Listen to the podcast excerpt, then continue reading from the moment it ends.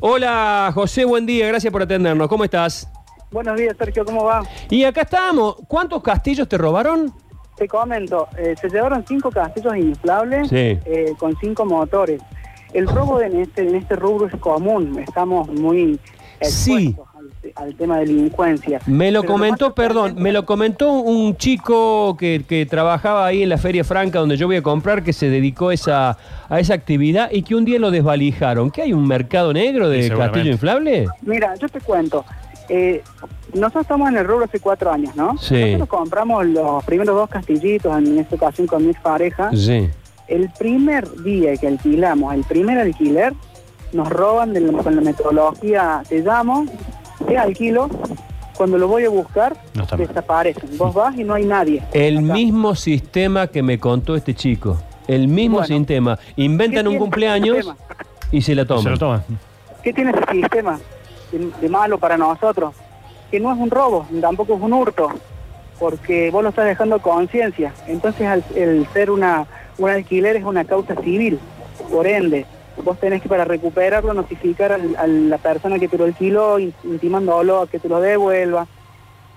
Generalmente te dan identificaciones falsas, entonces no hay forma de encontrarlos. Y la policía no puede actuar de una- eh, como si fuera una causa penal. Pero, Pero- a ver, eh, bueno, pero a ver, yo, yo festejo, pongámosle que yo festejo el cumpleaños de, de mi hijo eh, Sí. y alquilo un castillo inflable. Eh, y vos lo vas a buscar y yo no te lo quiero devolver. Por más que vos lo dejaste en cons- a cons- devolver. Es que vos no estás directamente. Ya cuando lo fuiste a buscar, no hay fiesta, no es- eh, desapareció el que lo alquilaba, no hay más nada. eh, no es robo eso. Si Se, no, se monta una fiesta falsa, se llama a una persona a las 5, yo dejo y dejo mi mobiliario. Antes habían llamado a uno a las 4, que él cuando llegó dejó su mobiliario, desaparecen los tipos. Y van, mientras vos, vos llegas, que dejas tus cosas, Claro. van cargando y se van. Esa es la metodología que se usa, que se usa muy común. Pero el- el- lo particular de ese robo es que esto no fue ya un, eh, un tipo de sustracción como esa, sino que fue un robo comando, a mano armada, con Mm. toma de rehenes, todo. Fue de película. ¿Eso fue cuando? Esto fue en la madrugada del 2 de abril a las 4 de la mañana.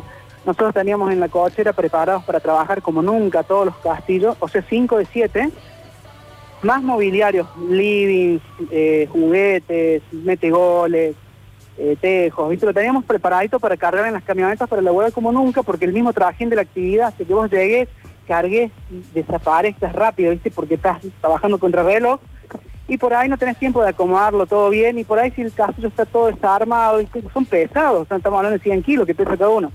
Entonces no tienen, en- entre dos es difícil porque se mueve para todos lados.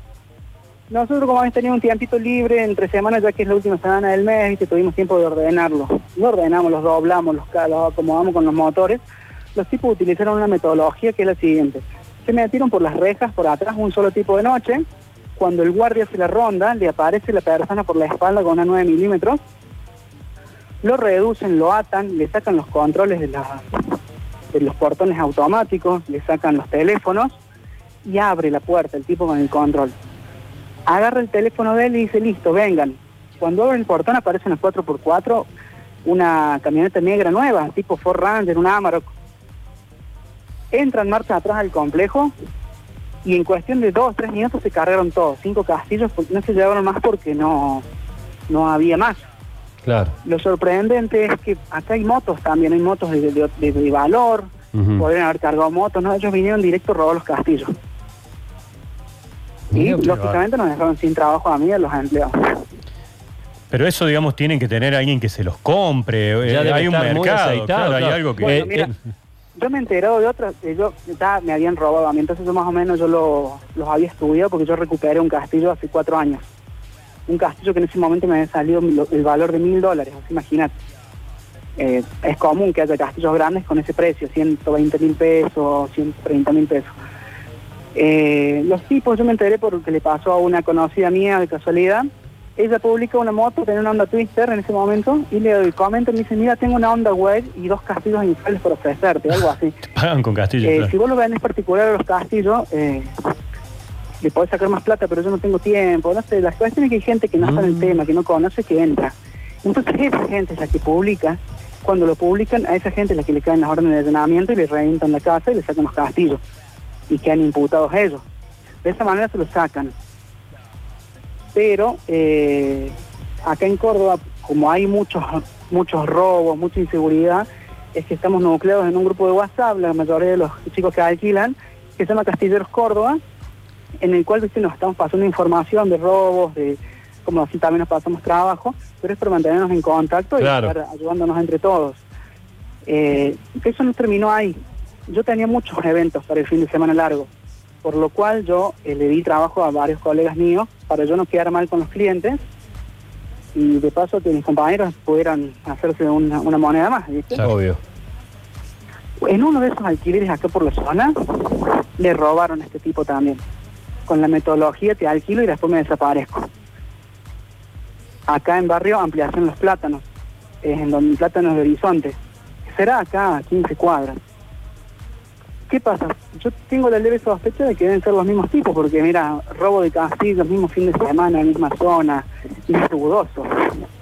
Y eso, bueno, está trabajando con la policía en conjunto, bueno, buscándolo. Está bien. Este, eh, eh, el mercado de los castillos inflables tampoco debe ser algo tan eh, digamos, eh, encontrar un celular robado hoy es encontrar una aguja en un pajar, pero ¿cuántos castillos inflables puede haber en la ciudad de Córdoba? ¿Tenés vos una idea más o menos somera? Mira, yo en el grupo, en- acá en la ciudad de Córdoba no te sabría decir, las 100 personas que hay en el grupo de WhatsApp, 80 pertenecen a la ciudad. Y tenés gente que tiene 60 castillos, como tenés Claro. gente que tiene dos. Claro. Así que no te sabría decir ese número. Pero el mercado negro, eh, generalmente caen los que los que lo, los que lo publican, eh, son los que los que les me engancharon uno, no Sí, los sí. que roban. Por ahí una persona que no conoce nada, ahí lo publica. Y en, el, en internet nos conocemos entre todos, todos saben todo. Y cuando pasan estas cosas, casualmente se divulga entre colegas y ellos están pendientes también de las publicaciones de, de las ventas de castillo. Entonces vemos y dicen, ah, muchachos, miren este. Entonces siempre los terminan encontrando. O sea, no siempre, pero hay una tasa de recuperación de castillos que me he enterado de casos, ¿entendés? Claro, claro. No como un celular, un celular te lo roban Bueno. de forma, te dan cuenta. Bueno, José, eh, lo lamentamos mucho y yo no sé si lo traje alguna vez al tema como, como comentario cuando, cuando este eh, muchacho con el que me sabía cruzar me, me contó y, y me pareció desopilante el caso, más allá de lo que cuenta acá José, del ingreso, la mano armada, la camioneta y demás. Eh, conté el caso de este, de que te organizan una fiesta de cumpleaños trucha. Eh, instalás el, el lugar en un terrenito, decís, no, nos juntamos acá porque Claro, vivimos acá a la vuelta. tráelo acá Tráelo acá y cuando volvieron no están más. Qué locura. Sergio, no solamente es así, mira cómo me hicieron a mí en un pasado. Me llamaron, inflamos el castillo, dejamos las cositas, y cuando lo fuimos a buscar en la casa vivía otra persona. Y, y generalmente, en este caso, me, en el domicilio había una persona ciega. Uh, No hay forma de meterse, no hay forma de... El tipo dice, no, pero si acá no hicieron nada, no conoce, o... Es muy complejo, y al no ser un Sí. robo, que no puede actuar la policía directamente, más difícil se hace, y ahí es, es más ya recuperarlo por- a, a voluntad y a investigaciones personales, que porque la policía está muy limitada en ese caso. está bien. Bueno, eh, José, gracias por el contacto. Vamos a tratar de, difundirlo y para que esto, por lo menos, tratar de, de aplacarlo un poco. Te mando un abrazo. Muchas gracias, Sergio. Abrazo.